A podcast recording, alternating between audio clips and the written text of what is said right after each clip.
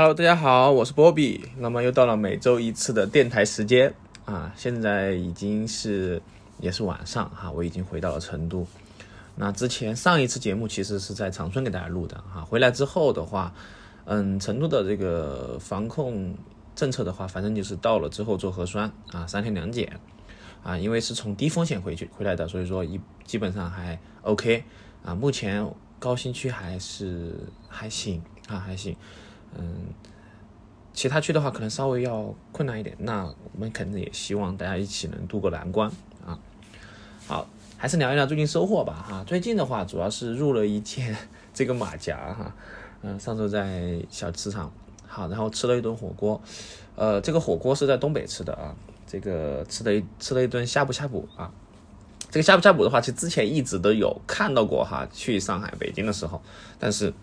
没有机会去吃哈，自己吃了一下，感觉怎么说吧哈，我感觉个人感觉就像有点像升级版的这个杨国福啊，或者说是叫啊这个麻辣烫嘛啊，呃张亮这种，他就有这种芝麻酱，然后可以每个人一个小锅，反正我个人觉得就不辣啊，我点的这个辣味儿哈就还行吧，还行吧哈，我个人还是。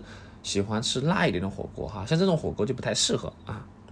好，这是火锅，然后就去呃逛了一下净月潭啊，净月潭也是一个哎五 A 吧，好像是啊，真的风景非常优美哈。我去的时候可能晚了一点啊，呃下午哈坐了一趟观光车哈，绕了一圈，大概是五十一个小时左右的样子啊，反正挺大的，有一个湖哈，还有森林，其实挺适合徒步的哈。嗯，但是由于时间的关系哈，没有去花更多时间去徒步啊，所以说这个就啊暂告一段落。好，那么这一期哈，我主要是想聊一聊一个话题哈，这个话题也是因为一个事件啊有感而发啊，这个事件就是前段时间啊，就前两天已经刷爆了的这样一个视频哈。在 B 站上面已经三千多万的播放量了哈，这个是一个现象级的作品吧啊啊，我觉得大概率是引起了很多人的共鸣哈，各个方面的啊各种思考哈。那这个这篇这个视频就是回春三天啊，二舅治好了我的精神内耗啊。那这个视频其实讲了一个非常哎平凡的故事哈，就是作者以自己的口吻讲述了他二舅的一些。啊，一生啊，也不叫一生吧，哈，就是他的一些生平经历。但是在这这个讲述过程中，我们能感受到一些朴实无华啊，比如说他二舅，哎，打针，因为打针，然后造成了残疾啊，然后因为他这个搓背啊，包括他在嗯出嫁啊。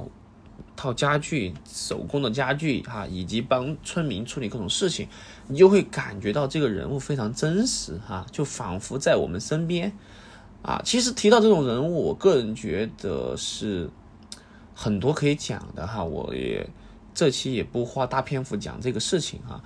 嗯，我突然就想起哈，讲这个地方我就想起了我们我小时候哈，小学门口的一个修鞋匠啊。这个修鞋匠的话，他就是一直在那个地方修了很多年的鞋子哈。反正我的忆记忆里开始他就在修鞋。好，他有个小儿子，啊，小儿子，然后也挺挺可爱的。但是我没看到他老婆，不知道是不是因为啊跑了的原因哈。反正他每次帮你修好鞋子就只收两块钱啊，两块钱一块钱啊，基本上你给他什么鞋子都可以修好啊，因为当时鞋子很容易开胶嘛，他就用那个很粗的线把它扎好。啊，他的修好鞋的修好的鞋基本上就不会坏的啊，但是有个悲剧就发生在他身上了啊，就是有一天他儿子就溺水去世了啊。当听到这个消息的时候，其实当时我没有呃很大的感触哈，因为说实话，有些东西是真的很难感同身受的啊，因为如果一件事不发在你自己身上，你是永远感受不到啊这个。啊，对应角色他的一个感受的，那我最直观的观察到就是他的眼神里已经没有光了。他虽然还是干了这个工作哈，就是帮着修鞋，但是他眼里没有光了。啊，我个人觉得这个其实是对他来说是挺痛苦的一件事情啊。他的儿子很这么活泼乖一个小子哈，可能是他的一个希冀，但是现在他眼里无光。啊，然后然后后面的事情我就不太清楚了哈，反正。所以说，呃，每当想到这种之后，我觉得其实是有一点儿，就是触动我们内心的事情。啊，就是仿佛它是一一剂苦口的良药啊，我感觉。啊这种。文章或者说是这种视频内容创作出来，它就是在某些时候给我们一点精神上的一个啊，怎么说呢？支撑的啊。因为想到这篇文章之后，我就想起了什么呢？啊，就是我今天不聊这篇文章哈，但是借这个文章引出来，我想聊的呃，就是前段时间比较火的一个小镇做题家的一个。啊，这样一个话题，其实这个小镇做题家在去年就很火了哈，只不过今年由于某个艺人的事件，把他又推向高潮哈，就是某某这个呃这个媒体哈，他的评论里面啊，称这些小镇做题家做题怎么怎么样。好，然后啊，所以说其实我最近有很多的思考关于这方面啊，其实这个这个东西给我们的感觉其实是有一点儿啊，怎么说呢，负面情绪所在的啊。但是我第一印象让我想起，啊，就是在很多年前，应该是快接近二十年了哈，十九年前吧啊的一篇文章。这篇文章的话，每每我想起这种事情的时候，我就会想起这篇文章哈，因为当时我在读这篇文章的时候，是给了我一个很大的啊震撼的啊或者感触的。啊，现在我再次的回。为了这样一篇文章之后，啊，我有更深的一个理解。那那么今天我们就主要围绕这篇文章来展开，来聊一聊我的一些感受。那我想的是，我先读一下这篇文章啊，或者说是我边读边给大家讲一讲哈，我的一个呃经历吧，也不是说理解哈，因为我也理解不到啊，我也比较浅。那这篇文章就是。之前发布在论坛上面的一篇文章哈，就是我奋斗了十八年才和你坐在一起喝咖啡，啊，这个作者啊，他就用这篇文章写出了他当时的一些感悟。其实他当时的感悟放在我们现在来说，我觉得也有很大的借鉴意义啊。这些东西就要提到很多点啊，很多点。啊，我们来看一下这篇文章哈，我开始准备读了啊。我的白领朋友们，如果我是一个初中没毕业就来沪打工的民工，你会和我坐在 Starbucks 一起喝咖啡吗？不会，肯定不会。比较我们的成长历程，你会发现，为了一些在你看来唾手可得的东西，我却付出更大的努力。从我出生的一刻起，我的身份就与你有了天壤之别，因为我只能报农村户口。而你是城市户口，如果我长大以后一直保持农村户口，那么我就无法在城市中找到一份正式工作，无法享受养老保险、医疗保险，甚至连选举权都不如你们多。啊，这个地方其实，嗯，提到一个点就是户口的问题哈，这个其实挺很真实。为什么？因为很多大城市都需要你有对应城市的户口。我以成都为例哈，如果你在成都购房，你需要满足的条件就是要么有户口，要么有社保哈。当然，实际上其实你有户口的话是最简单的一个事情啊，比起社保来说，所以说户口是一个很现实的东西。好，继续啊，你可能会问我，为什么非要到城市来？农村不是很好吗？空气新鲜，又不像城市这么拥挤。可是农村没有好的医疗条件。这次 SARS 好像让大家一夜之间发现，农村的医疗保障体系竟然如此落后，物资供应也不丰富，因为农民挣的钱少，贵一点东西就买不起，所以商贩也不会进太多货。啊，这句话，这段话其实让我想的很感受深刻哈。他提到的 SARS 病毒就是当时我们说的非典性肺炎啊，就是非典。那现在应景的就是我们这个新冠病毒哈。其实大家能感受到。嗯，即便是像上海这次啊，也是花了非常多的一个呃精力啊，不管是方舱医院也好，还是怎么样啊，才让它恢复了之前的平静。所以说，其实这种东西是我们的一个叫白天鹅、黑天鹅，应该叫哈灰犀牛啊，这个东西是不可控的。至于这个物质供应丰富的问题哈，这个我感同身受。为什么呢？因为我大姨妈就在农村哈，他们买的插线板就是电线板哈。嗯，大家可能用惯了公牛啊，用惯了这个西门子等等之类的啊，没见过农村的插线板。农村插线板真的是非常的简陋啊，甚至于可以说安全措施是非常不足的啊。这一点我就不深深入讲了啊。好，农民没有职业发展规划，因为农民不是一个职业，而是一个类似种族一样天生的阶层。农民没有自我实现的满足感，因为绝大多数人还在为基本的生存而奋斗。春节联欢晚会中买得起等离子彩电的农民毕竟是个别现象，啊，这句话放到现在依然是很应景的啊。就现在很多广大农村的这样的一个朋友们啊，很多人都还没用过电脑啊。这个不要大家不要笑，虽然二零二二年了哈，很多人其实是没有用过电脑的。他可能现在用上了智能手机，但是电脑也没见过啊，也不知道怎么去使用，仍然会有很大一部分。人不会使用电脑，OK，于是我要进城，而且要摆脱我的农民身份，我要通过自己的奋斗获得你生下来就拥有的大城市户口。考学是我跳出龙门唯一的机会，我要刻苦学习，小学升初中，初中升高中，高中考大学。我在独木桥上奋勇搏杀，眼看着周围的同学一批批落马，前面的道路越来越窄，我这个佼佼者心里不知是喜是忧。那这个也很真实哈，就是如果大家了解到普高的升学率可能只有百分之三十的样子，大家就知道，嗯，其实读书真的，如果你不努力，你就会被别人抛在后面啊，这个太残酷了啊！就现在，嗯，大家提到的“卷”这个单词哈，其实我不太喜欢“卷”这个词哈，我称之为应该是叫奋斗啊，它本来是一个很正能量的东西，被大家说的很卷啊，我觉得其实是。不太好的啊，激烈的竞争让我不敢疏忽。除了学习功课，我无暇去顾及业余爱好。学校也没有这些发展个人特长的课程。进入高中的第一天起，校长就告诉我们，这三年只有一个目标——高考。于是我披星戴月，早上五点半起床，晚上十一点睡觉。就连中秋节的晚上，我还在路灯下背政治。啊，这样看出来，这个作者应该是学的文科啊。而你的升学压力要小很多，竞争不是那么激烈，功课也不是很沉重，你可以有充足的时间去发展个人爱好，去读课外读物，去球场挥汗如雨，去野外享受蓝天白云。如果你不想那么辛苦去参加高考，只要成绩不是最差的，你可以在高三的时候容易获得保送名额，哪怕成绩最差，也会被扫进一所本地三流大学。而那所三流大学，我可能也要考到很高的分数才能进去，因为按地区分配的名额中，留给上海本地的名额太多了。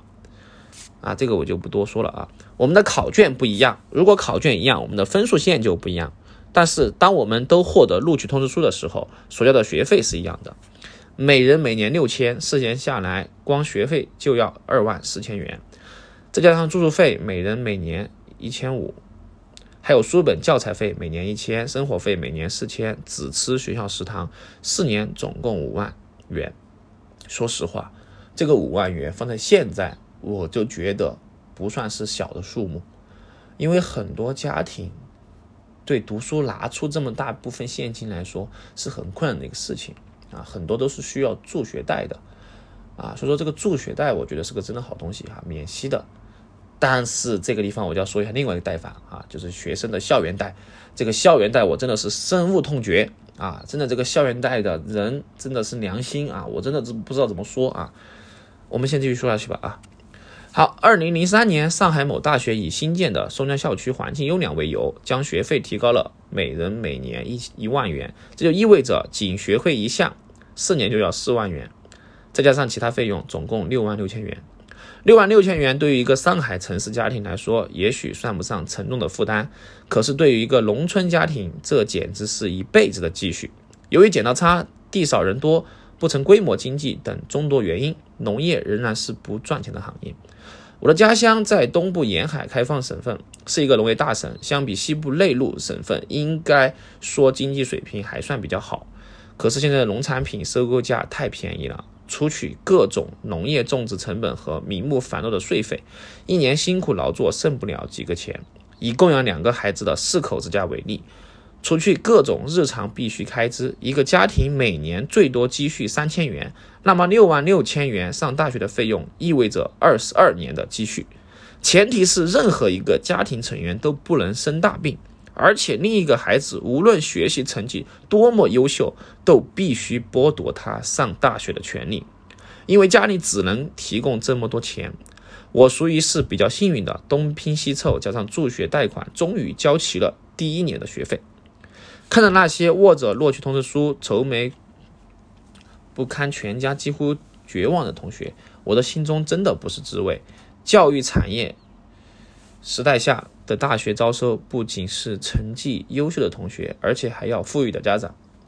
那对学费这一块来说的话，我可能发言权不多啊，但是对农村收入，我其实有一点可以讲的哈。像我大姨妈家一年的收成哈，他们种水果的哈，他们种橘子的。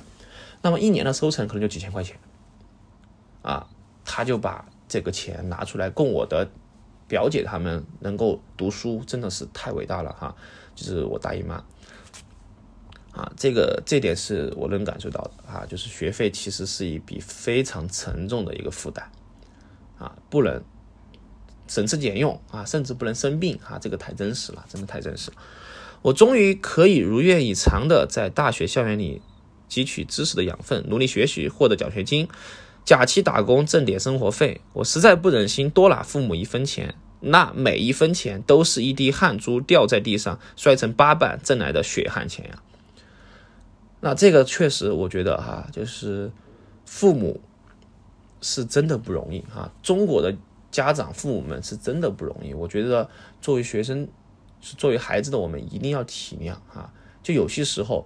呃，你的生活费可能就是和朋友去吃喝玩乐了啊，但是这个生活费有可能真的是父母省吃俭用给你留下来的啊。他一般来说父母是不会亏待孩子的，所以说，呃，尽量没有必要的花销就不要去花销啊。父母的。来到上海这个大都市，我发现与我的同学相比，我真是土的掉渣。我不会作画，不会演奏乐器，不认识港台明星。没看过武侠小说，不认得 MP 三，不知道什么是 Walkman。为了弄明白营销管理课上讲的仓储式超市的概念，我在麦德龙好奇的看了一天。我从来没见过如此丰富的商品。那这个话哈，我觉得对我来说也是有感触。什么呢？就是我第一次来成都的时候哈，我觉得我也像一个嗯傻不拉几的小子哈，就。我第一次坐地铁，我觉得这个地铁的东西真的好神奇啊！哈，以至于我现在很喜欢坐地铁，我非常喜爱地铁，我爱地铁啊！因为我没见过这种，哎，感觉很洋气的东西啊！在地铁之前，我坐过的轨道交通就是一个绿皮火车啊，它哐哧哐哧哐哧的开，要开几个小时才能到达成都哈。但地铁的话，就两三分钟就可以一个站哈，而且它是速度非常快的。大家可以想一想哈。如果一个人出生的城市，出生从小就坐过地铁，和一个人从山里出来第一次坐地铁，你可以感觉到它的震撼是不一样的哈。这种感受其实是很难去体会的啊，因为平时你觉得哎，这个坐地铁是一个习以为常的事情，但实际上很多人是没有坐过地铁的啊，他甚至不知道地铁到底是买票是怎样一个过程啊。就像之前有说过啊，中国很多大多数人还没坐过飞机是一样的道理。啊，其实这个也没什么大惊小怪的。好，这里面提提到一个 Walkman 哈，其实这个是一个随身听啊，嗯，索尼系列的啊。当时如果换到现在的话，可能就是什么 iPhone 啊啊之类的东西了啊。我没摸过计算机，为此我花费了半年时间泡在学校机房里学习你在中学里就学到的基础知识和操作技能。我的英语是聋子英语、哑巴英语，我的发音中国人和外国人都听不懂，这也不能怪我。我的家乡没有外教，老师自己。都读不准，怎么可能教会学生如何正确发音？基础没打好，我只能再花一年时间矫正我的发音。我真的很羡慕大学、大城市里学生多才多艺，知识面这么广，而我只会读书。我的学生时代只有学习、考试、升学，因为只有考上大学，我才能到你们中间，才能和你们一起学习。所有的一切都必须服从这个目标。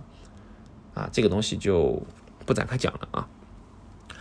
我可以忍受城市里同学的嘲笑，可以几个星期不吃一份荤菜，可以周六周日全天泡在图书馆里和自习室，可以在周末自习回来的路上羡慕地看着校园舞厅里成双成对，可以在寂寞无聊的深夜在操场上一圈一圈的奔跑。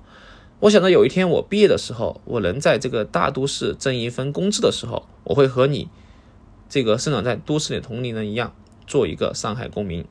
而我的父母也会为我骄傲，因为他们的孩子在大上海工作，终于毕业了。令我意想不到的是，辛辛苦苦读来的大学文凭，竟然很难找到工作。在上海工作难找，回到家乡更没有什么就业机会。能幸运的在上海找到工作的应届本科生，只有每月两千元左右的工资水平。也许你认为这点钱应该够你零花的了，可是对我来说，我还要租房，还要交水电煤。电话费还要还助学贷款，还想着给家里寄点钱，让弟妹继续读书，剩下的钱只够我每顿吃盖浇饭，我还是不能与你坐在 Starbucks 一起喝咖啡。那这一段其实就是很真实了哈，其实，嗯，很多人不是说要满足精神上的一个需求，很多人连物质上的需求都满足不了，也就是说吃饱饭。吃好饭啊，这个好仅仅是说每顿能够多加一点肉，啊，都是很奢侈的一个东西哈。这些可能很多在大城市里的人是没办法想象的啊。那虽然说我没有这么这么夸张哈，但是我也是作为一个小城吧哈，小城青年啊，来到算一个大一点的城市哈的一个过来人哈，其实我能够感受到一种，啊，怎么说呢？呃，在我的心里哈，或者说是这个，我还是骨子里面会有一些自卑的啊，这样一种感觉的啊，这种感觉其实体现到很多地方，就像现在我都没有勇气去走进一家啊奢侈品店铺去逛一逛啊，即便我可能会，也许哈能够消费起某些单品哈，但是我也没有勇气去逛这种店铺哈，因为我觉得这种装修华丽的店铺哈和我的这个打扮是。我的打扮在这里面是显得格格不入的啊！我怎么说吧，还不太入流哈。就是这个其实是很真实的一个事情哈。现在舆论号召我们大学生创业，真不明白我们这些既没钱也没经验的刚毕业的学生有什么资本去创业？为什么那些浮于事却能旱涝保收的单位里职工不去辞职创业？也许所有的这一切都怪我投错胎。为什么我不降生在上海？写到这里，我需要声明。我不是来自农村，我来自一个小城市，在上海读完了硕士，现在有一份年薪七八万的工作。我奋斗了十八年，现在终于可以与你坐在一起喝咖啡。我已经融入到这个国际化大都市中了，与周围的白领朋友没什么差别。可是我无法忘记奋斗历程中那些艰苦的岁月，无法忘记那些曾经的同学和他们永远无法实现的夙愿。于是我以第一人称方式写下了上面的文字。这些是最经典的中小城市和农村平民子弟奋斗历程的写照。每每看到正在同命抗争的学子，我的心里总是会有一种沉重的责任感。写这篇文章不是为了怨天尤人，这个世界上公平是相对的，不公平是绝对的。不公平已经存在，这并不可怕，但是对于不公平视而不见的是非常可怕的。我在上海读硕士的时候，曾经讨论过一个伟大职业营销案例。我的因为当时曾经有三年经工作经验。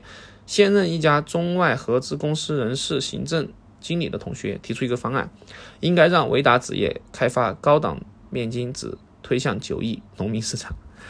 我惊讶于他提出这个方案的勇气。当时我问他是否知道农民兄弟吃过饭如何处理面部油腻，他疑惑地看着我。我用手背在两侧嘴角抹了两下，对此不雅的动作，他赐以鄙夷神色。在一次宏观经济学课上，我的另外一同学大肆批判下岗工人和辍学务工务农的少年，百分之八十是由于他们自己不努力，年轻的时候不学会一门专长，所以现在下岗活该。那些学生可以一边读书一边打工吗？据说有很多学生一个暑假就能赚几千元，学费还用愁吗？我的这位同学可能永远不会相信，我本科时有个同学是每天拿着饭盒到学校餐厅里捡别人吃剩的饭菜来熬过四年的大学生活的。他可能没有研究过中国社会财产分配制度的变迁，我的父辈年富力强的时候所创造的财富中，本来应该属于自己的那部分，在高积累、低消费政策下变成了国有资产，继而变成了国有商业银行成千上万亿再也收不回来的不良贷款。糟蹋完这一钱后，当年包养老、包医疗、包住房、包教育的空口承诺灰飞烟灭，留给已经老去的父辈只是下岗失业和生活无计。我是七十年代中期出生的人，我的同龄人正逐渐成为社会的中流砥柱，我们的决策将影响社会和经济的发展。把这篇文章送给那些优越环境成长起来的年轻人和很久以前曾经吃过苦、现在已经淡忘的人。关注社会下层，为了这个世界更公平些，我们应该做些力所能及的事情，特别是在做乎众人命运决策的时候，让这份社会责任感。驻留在我们脑海。我花了十八年时间才能和你坐在一起喝咖啡。好，全文结束。好，读完这篇文章，其实我不知道听众朋友是什么感触哈，但是我其实感触挺深刻的啊，因为这里面的很多我都看到了自己的影子。哈，虽然说我的条件可能哎稍微要好一点啊，因为其实这个。所谓的生活条件还是全是来源于父母哈，其实父母能够给我们的东西，他们都给了哈。我觉得其实在这里挺感谢我父母的啊，虽然他们说也没有大富大贵，但至少我呃没有饿着啊，这个冷着冻着啊。那这里面其实嗯说到很多点哈，包括最后下岗的这个点，其实很多都是一个何不食肉糜的感觉啊啊，说白了哈，有些时候这个。阶级的东西啊，是真的是很大的问题的哈。嗯，我建议大家，如果说对这个有有兴趣的哈，比如说有一有一首很经典的歌曲和一部很经典的电影哈，我希望大家可以去看一看。这歌就是那个万青的啊，杀死那个石家庄人啊。然后电影的话就是一部《钢的琴》。看完之后，大家应该大抵会感觉到那种感觉啊，无力感。是真的他们不努力吗？并不是啊，很多事不是说我们不努力，而是其他的原因啊。所以说想到我哈，我自己第一次喝星巴克也是我的同学哈，就我成都的同学啊，他们条件其实是非常好的哈。他第一次喝星巴克是我呃高三毕业的时候来成都玩哈，他请我喝了一杯星巴克。我还记得当时我喝星巴克的样子哈，我觉得这个东西是吧，三十多块钱，确实感觉还是不错哈。我说以后我能不能喝上这个星巴克呢？啊，其实现在很多人也舍不得喝星巴克啊。我第二次买的时候就是给我妈买了一杯哈，当时我妈来成都哈，我带她去逛了一逛宽窄巷子，给她买了一杯星巴克。啊，他其实一直在说不用不用哈，但是我下定决心让他喝一杯啊，因为我觉得如果我有能力让他过得更好啊，我是希望他能够来品尝品尝一下年轻人的一些东西的啊，所以说，然后就是一些理发店啊，还有就是包括第一次去吃五星级酒店啊的自助餐的时候哈，我才知道原来这个世界上有心有地方可以无限的吃哈根达斯的。啊，就是随便吃哈根达斯的地方是有的，啊，呃，我当时拿了五六杯哈根达斯的时候啊，周围的人都是异样的眼光看着我哈，但对我来说，其实我觉得，啊，我觉得其实就是，这是我想要的东西，啊，其实挺可笑的哈，就是，就感觉好像没吃过一样，是吧？就是，但是实际实际上我其实挺开心的哈，就是我觉得这个随便吃啊，真的。太棒了哈，所以说我的格局可能并不大吧哈，啊，当然还有就是第一次去理发店啊，应该不叫理发店吧，应该叫沙龙吧哈，我才知道原来洗头发的时候是可以有人按摩的啊，是可以有人用精油给你把背一下子给你啊调理的很舒服啊，包括按放松你的穴位等等之类的啊，在我小时候。理发的时候就是一个把头埋着啊，然后一条街上的阿姨就直接给你洗了哈，所以说我觉得这个，我想起教主的那句话哈，这个世界的参差真的是挺挺大的啊，挺大的。那说到最后的话哈，其实我觉得核心点是什么呢？我们虽然说第一点哈，我觉得核心就是要承认自己是一个普通人。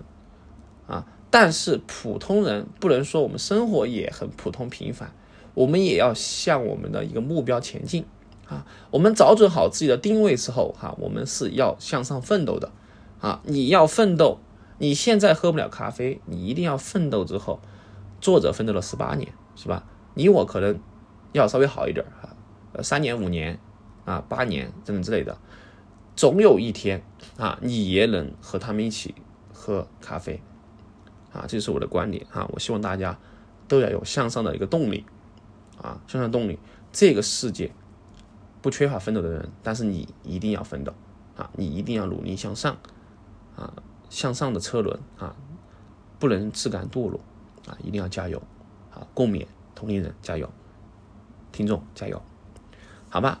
那本期的这个播客可能有点沉重哈，就到这个地方吧。啊，我是波比，我们下一期节目再见，拜拜。